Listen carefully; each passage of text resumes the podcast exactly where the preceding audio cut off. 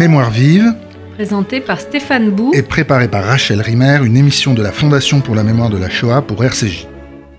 Longtemps, évoquer la résistance de la SNCF pendant la guerre, c'était faire surgir l'image de cheminots unis par d'indéfectibles liens et engagés dans une lutte tantôt discrète, tantôt spectaculaire, dont la SNCF aurait été partie prenante. En somme, la direction de l'entreprise et ses employés n'auraient fait qu'un dans un même élan contre l'occupant. À partir des années 1980, la représentation d'une SNCF résistante était écornée, puis vigoureusement contestée par des questionnements sur sa responsabilité dans la déportation des Juifs de France. L'image de la SNCF résistante cède alors la place à celle d'une SNCF suspecte de collaboration. La résistance à la SNCF a-t-elle été aussi intense et généralisée qu'on le pensait? Dirigeants et cheminots y ont-ils pris la même part? Les archives de l'entreprise permettent aujourd'hui de découvrir l'histoire de la SNCF pendant la guerre. Bonjour Catherine Bernstein.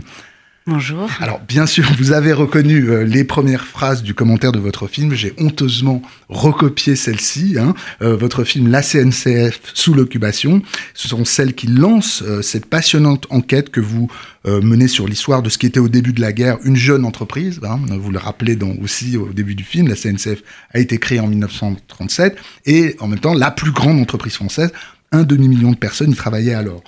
Euh, cette histoire, elle est restée longtemps embrouillée, on le sait, euh, embrouillée ou plutôt mythologique, on pourrait dire, puisque on, peut commencer ensemble par évoquer évidemment la bataille du rail, sortie en France en 1946. D'ailleurs, les, images du film de René Clément sont régulièrement euh, reprises dans le vôtre, et, et, je dois dire que votre film a un rythme une vitesse d'exécution, on pourrait dire un allant euh, qui, qui, qui est euh, très bien mené et, et, auquel participent les images de René Clément régulièrement, euh, enfin très subtilement remployées, parce qu'à la fois elle illustre votre propos parfois, et d'autre part, vous justement, elles, elles, elles, sont citées pour que vous les corrigiez. Mais c'était une parenthèse dans la première question que je vous, je, je je voulais vous poser, parce que ces images donc du, du film de, de, René Clément, elles témoignent d'un premier récit euh, de l'histoire de la SNCF pendant l'occupation, celui que les Français voulaient qu'on lui raconte après, après la guerre, mais évidemment, il est bien entendu impossible de, de revoir ce film aujourd'hui avec les yeux naissants. Peut-être on peut commencer tout simplement par raconter l'histoire euh, de la bataille euh, du rail, 1946. Oui, alors, pendant la guerre, René Clément et Henri Alcan, son chef opérateur et cadreur, vont réaliser le premier court-métrage de René Clément. Je crois qu'il s'appelle Ceux du rail. Dès fin 44, déjà fin, fin 44, il y a euh, Réseau Fer qui se met en place, c'est-à-dire une association des résistants de, de la SNCF, en gros. Mais les, les communistes parce qu'en fait, j'ai dit communistes, c'est eux qui commandent le film, mais non, en fait, je, je, je, je suis. Alors, il y a plusieurs quoi. partenaires. Voilà, c'est une alliance des, des, communistes et des gaullistes à ce moment-là qui.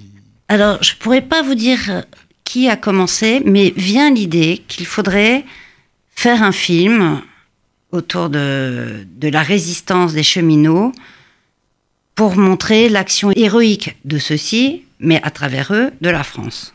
On sait comme il y a eu une alliance entre les gaullistes et les communistes après-guerre, et c'est un peu ce qui va se rejouer à une plus petite échelle au sein de la SNCF. C'est-à-dire que d'un côté, les commanditaires sont à la fois le comité du cinéma français, qui est plutôt d'obédience communiste, communiste.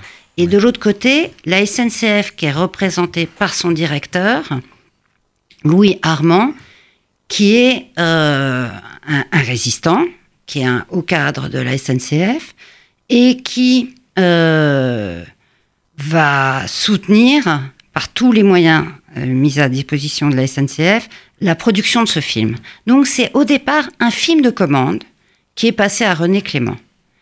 Et René Clément fait un premier film qui est un court métrage formidable dans le style documentaire où il prend des vrais cheminots pour jouer leur propre rôle et il remet en, scène les euh, mille et une petites actions de résistance qu'ont pu faire des cheminots.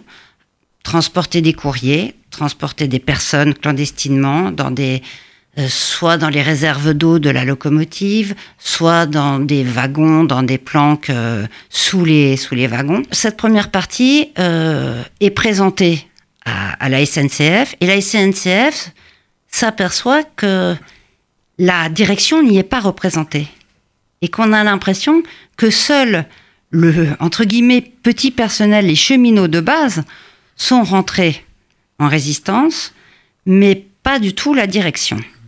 Et à cela, à ce moment-là, est décidé de ra- rajouter de l'argent pour rallonger le film et créer des personnages qui sont. Alors, il y avait déjà des, des ingénieurs, mais la, des, Les cadres. des cadres supérieurs de la SNCF qui d'ailleurs apparaissent relativement brièvement dans le film et sont un peu euh, ils sont en costume, ils ont la moustache et ils sont ils sont un peu paternalistes avec les ingénieurs qui sont dans la résistance, laissant entendre que c'est eux qui ont tout dirigé euh, clandestinement. euh.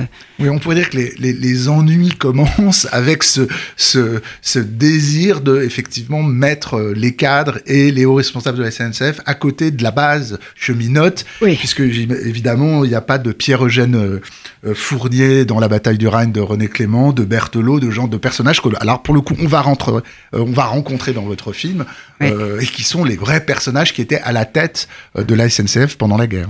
Oui. Et alors, alors je, je, une chose, vous avez dit, la SNCF, enfin, raconter l'histoire de la SNCF comme une histoire euh, totalisée, et puis raconter, euh, enfin, de la résistance, et donc de la France à ce moment-là. On pourrait dire que d'ailleurs, enfin, la France, enfin, la SNCF, c'est une métonymie de la France. C'est 500 000 personnes, c'est la société française, c'est l'image de la société française.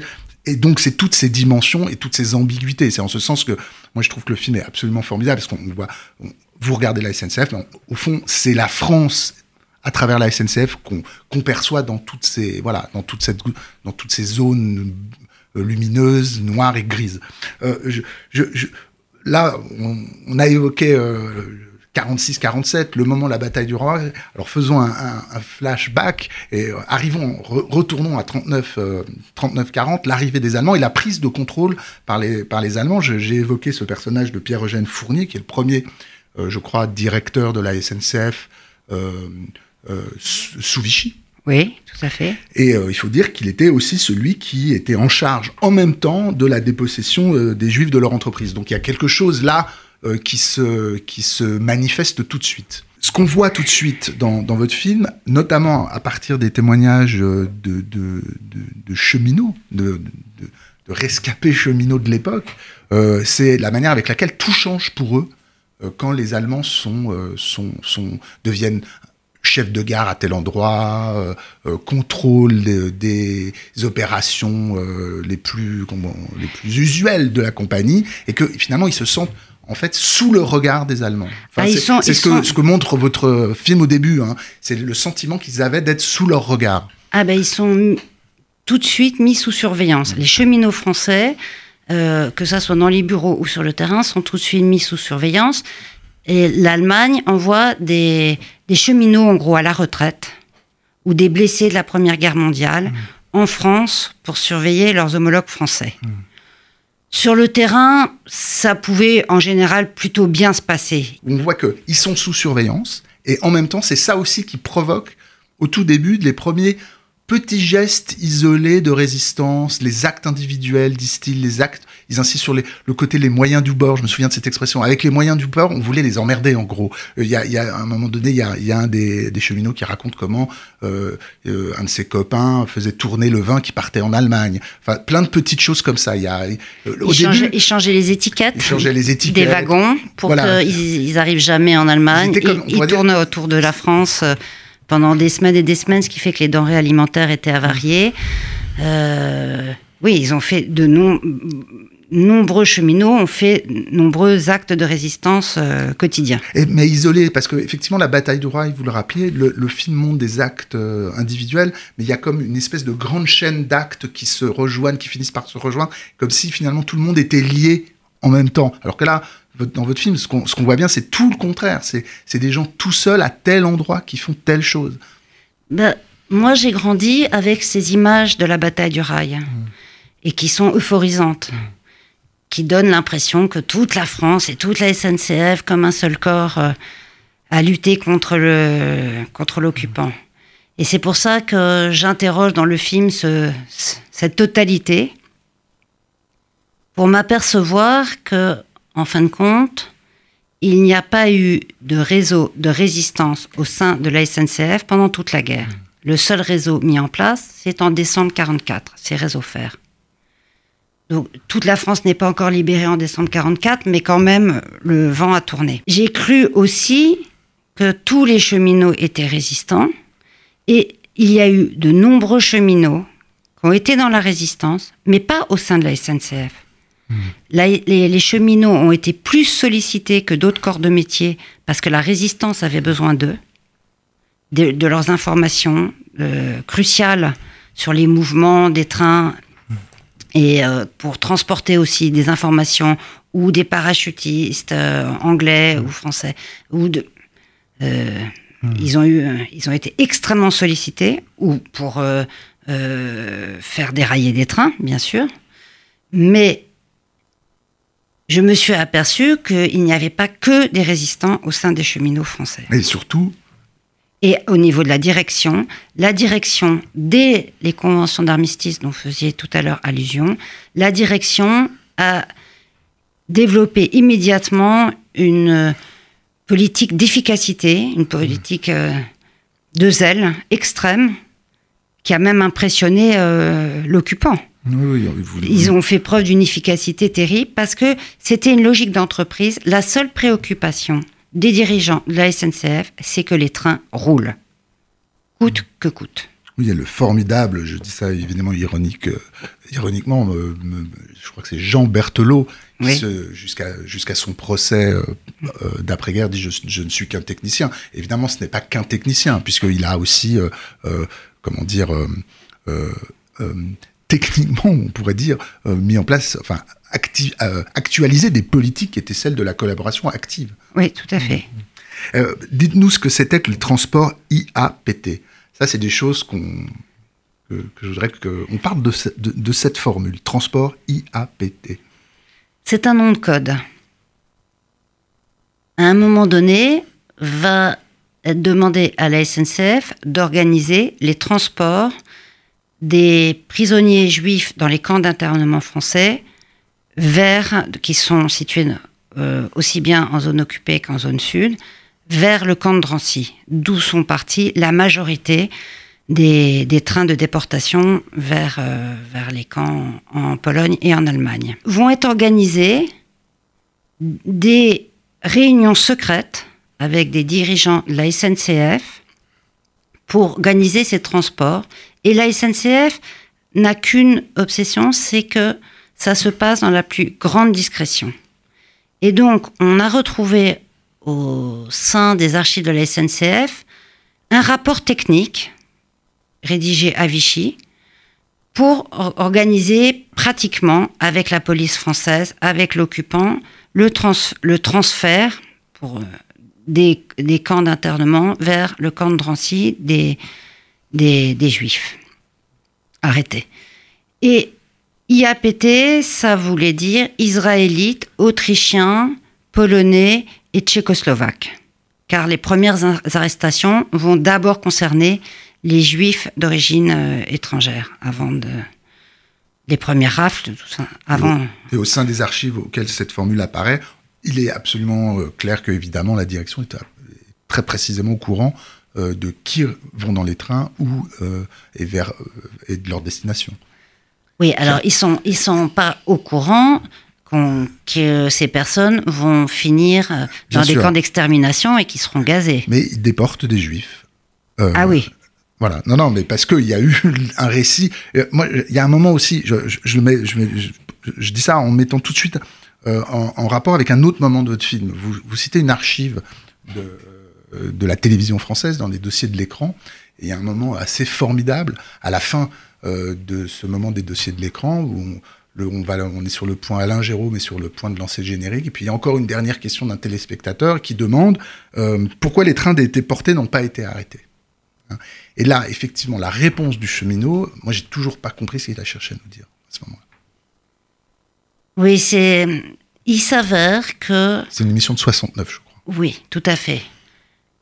À notre connaissance, aucun train de déportés en France n'a été arrêté sur le trajet vers, euh, vers l'Est. Mais ce n'est pas le cas en Belgique. En Belgique, il y a eu un train qui a été arrêté par la résistance euh, belge et qui a permis aux personnes qui étaient dans ce train de s'échapper. Mmh. Et c'est le cas pour ce cheminot qui va être déporté dans ce train-là.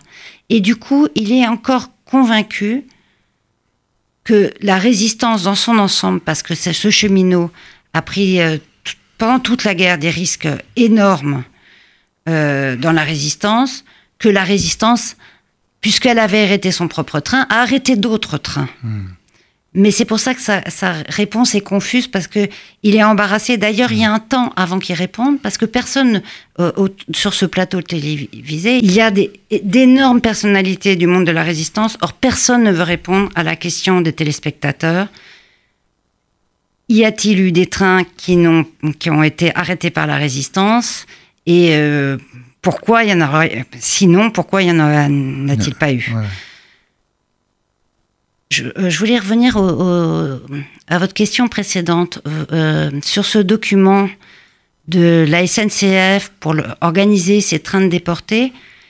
C'est intéressant de constater, là vraiment j'insiste, la volonté de la direction de la SNCF à ce que ces transports soient secrets. Et donc c'est la SNCF qui propose que ces transports d'êtres humains ont lieu de nuit c'est la SNCF qui soude ces wagons. C'est elle qui dit euh, il faut qu'ils roulent plutôt vite euh, pour qu'ils ne restent pas trop longtemps sur le territoire. Il y a plein de petits traits comme ça qui, qui montrent qu'il y avait une volonté que ça se passe bien, efficacement et secrètement. Donc, si la, si la direction de la SNCF après-guerre avait dit nous n'étions pas au courant, c'est pas possible. Ils ont participé à l'organisation. Ça pouvait être, enfin, secrètement, mais pas au sein du monde de la SNCF, du monde des cheminots. Vous montrez des cheminots qui ont vu des, des ah bah, à chaque fois que des cheminots qui ramassent les lettres à, chaque fois que des cheminots ont été c'est polichinelle c'est ça que je veux dire. Bien sûr. Mm. à chaque fois que des cheminots quoique c'était vraiment dans des petites gares c'est aussi la SNCF dans ce rapport qui dit on va pas faire ça dans des grosses gares et tout euh, on va prendre des voies de traverse etc euh, à chaque fois que des cheminots sur le terrain ont été confrontés à ces trains où il y avait des gémissements, où les gens, euh, où ils sentaient bien que des êtres humains étaient entassés en surnombre dans des wagons de marchandises, à chaque fois qu'ils l'ont pu, ils ont apporté de l'eau, essayé de retarder le départ du train, euh, essayé d'ouvrir les portes. Il y a des cheminots. Vous racontez un sauvetage aussi. Oui. Il y a un épisode de sauvetage d'enfants notamment. Oui. C'est euh, une histoire qui n'est pas du tout connue, qui a été révélée par des historiens à Lille en 2016 seulement, où effectivement le 11 septembre 1942 euh, va être lancé le matin même. Il faut voir que le Nord-Pas-de-Calais ne dépend pas de l'occupation allemande en France, elle dépend de l'occupation allemande en Belgique. Ce qui fait que les juifs qui vont être arrêtés dans le Nord-Pas-de-Calais vont être envoyés dans le camp de transit en Belgique, l'équivalent de Drancy belge qui s'appelle le camp de Malines, d'où après ils seront déportés à Auschwitz. Et le 11 septembre 1942, à 5 heures du matin, enfin très tôt le matin, dans toutes les villes du Nord-Pas-de-Calais, Lens, Roubaix, Valenciennes, Lille, les familles juives vont être arrêtées chez elles et elles vont être réunies cette journée-là sur le sur euh, un quai d'une petite gare de marchandises à Lille, une gare qui n'existe plus, elle s'appelait Lille Five, d'où ils vont être réunis pendant euh, plus de 600 personnes pendant toute une journée. Et là, euh, sous les yeux, sous la surveillance des Allemands, plus de 23 cheminots vont exfiltrer de la gare plus de 44 personnes, dont essentiellement des enfants. Et cette histoire est assez unique, euh, à ma connaissance, en Europe. Euh, Vous dites que c'est le seul épisode de, sauvetage réalisé euh, en Europe par des cheminots dans, oui. D'après le mémorial de Yad Vashem et de Washington, il n'y a pas d'autres mm. connaissances comme ça d'un acte de sauvetage fait par des cheminots. Mm. Mais il y a eu énormément d'actes de solidarité des cheminots vis-à-vis des déportés au sein de toute la France. Les, papiers, évidemment, tombés du train mmh. par des écrits dans des conditions épouvantables et qui ont été jetés euh, mmh. sur les, voies ferrées, ont été ramassés dans quasiment tous les cas, enfin, Tous les témoignages. Très, Ah ouais. Une très très belle lettre d'un cheminot à- au destinataire des lettres euh, jetées des trains, effectivement. oui. Et effectivement, c'est. et y a. et j'en profite pour raconter un, témoignage dans, ma propre famille, où euh, ma grande-tante avait été déportée et avait mis euh, sur la lettre qu'elle a écrite euh, dans le train un billet de 10 francs pour que le cheminot puisse mettre des, un timbre pour que ça arrive à, son destinataire. Et alors que le- les timbres à l'époque étaient de 50 centimes, le cheminot a mis pour 10 francs de timbre sur l'enveloppe, qui est bien parvenue évidemment. Il reste malheureusement pas beaucoup de temps. Je voudrais qu'on aborde euh, le, chapitre que vous abordez aussi dans votre, dans, votre film, de celui de la, de la mémoire de cet événement. euh, de la, de la, enfin, comme on passe de la geste résistante, on n'a pas évoqué, mais je pense que les, auditeurs auront envie de voir le film, verront comment effectivement ce qui était d'abord des actes isolés à, la, base, après euh, la loi qui instaure le STO, évidemment, il va remonter dans la hiérarchie, qu'on va trouver des cadres, des ingénieurs à ce moment-là qui vont aussi en fait devenir plus visibles euh, pour, euh, pour, opérer des actes de résistance. Mais, mais effectivement, on fait. On a en mémoire depuis une vingtaine d'années un, un- comment dire un débat autour de la question euh, de la SNCF. Alors euh, euh, je, je voudrais par exemple rappeler que en deux- euh, à la fin des années 90, au tout début des années 2000, Georges Lipietz et son frère euh, décident d'attaquer l'État et la SNCF pour complicité de crimes contre la- contre l'humanité, que finalement cette euh, caractérisation n'a pas pu être, comment dire, reconnu par, euh, Mhm. par le, le Conseil d'État. Euh, qu'il y a eu euh, euh, des demandes d'indemnisation de plus de 200 familles suite à la décision du, du tribunal administratif de Toulouse qui avait condamné en 2006 l'État et la SNCF à verser des indemnités à la famille de Lipietz. Euh, euh, il faut évoquer le, le- le- un décret américain euh, californien qui, euh, qui refuse que des contrats soient passés avec la SNCF tant qu'elle n'a pas, recon- euh, euh, n'a pas reconnu que la SNCF était complice d'un crime contre l'humanité. Vous évoquez aussi euh, le, le discours de Guillaume Pépi en 2011 qui a des accents, dites-vous, de, de repentance. Je, je dis les choses très rapidement parce qu'on n'a pas beaucoup de temps.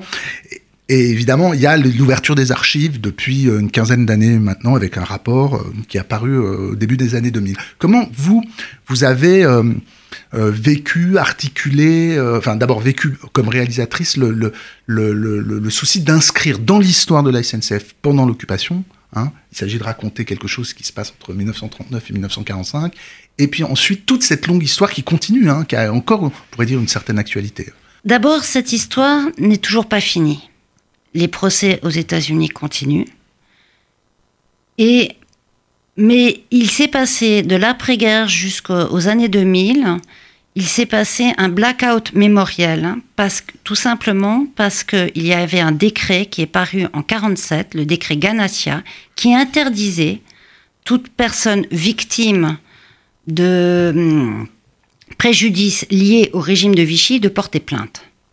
Ce qui fait que c'est pour ça que pendant à l'après-guerre, personne n'a pu porter plainte contre un policier, contre une institution française, contre, des fonctionnaires, du fait que le régime de Vichy était considéré hors de l'histoire de France. Au moment des procès Papon, s'ouvre une nouvelle ère, et c'est à ce moment-là, il y a un, magistrat qui a dit mais pas du tout, l'hi- l'histoire de France n'est qu'une succession de responsabilités de ses prédécesseurs, et donc nous sommes aussi responsables du régime de Vichy, donc nous pouvons porter plainte. Malheureusement, euh, un deuxième tribunal, le premier tribunal à Toulouse, a effectivement condamné la SNCF et euh, l'État français de verser 5000 euros par plaignant. Et euh, comme la SNCF, euh, l'État a payé et la SNCF a fait appel et un deuxième jugement a estimé qu'on pouvait faire un procès uniquement contre des personnes comme Papon ou Bousquet, mais pas contre une institution. Et du coup, ça a clos définitivement toute procédure en France. Mais nous savons que ça n'était pas le cas aux États-Unis.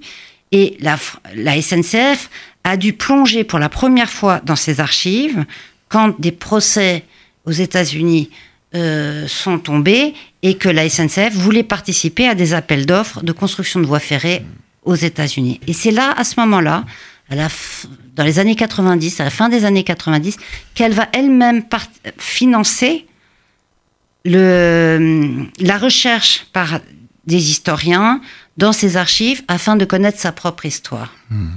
Bon, je, je, vous, je, vous, remercie beaucoup, euh, Catherine Marchand. On ne peut pas malheureusement euh, euh, poursuivre la discussion, mais peut-être qu'on reviendra sur ce, en reparler avec vous, avec Laurent, Douzou. Laurent Douzou aussi, quand il sera diffusé sur France 3, parce que je sais que pour l'instant la date précise de diffusion n'a pas été encore fixée, mais ça sera dans plusieurs mois. On en parle aujourd'hui parce que le 10 novembre au Mémorial de la Shoah, à 14h30, en présence de Laurent Douzou, il y aura la projection de votre film, en présence aussi de certains témoins qui qui, apparaissent dans le film, euh, quelques centenaires euh, euh, magnifiques. et donc j'invite les auditeurs à, aller à cette projection. C'était Mémoire vive, deux adresses pour nous réécouter, radio rcj.info et mémoire vive au pluriel.net, ainsi que sur l'application RCJ.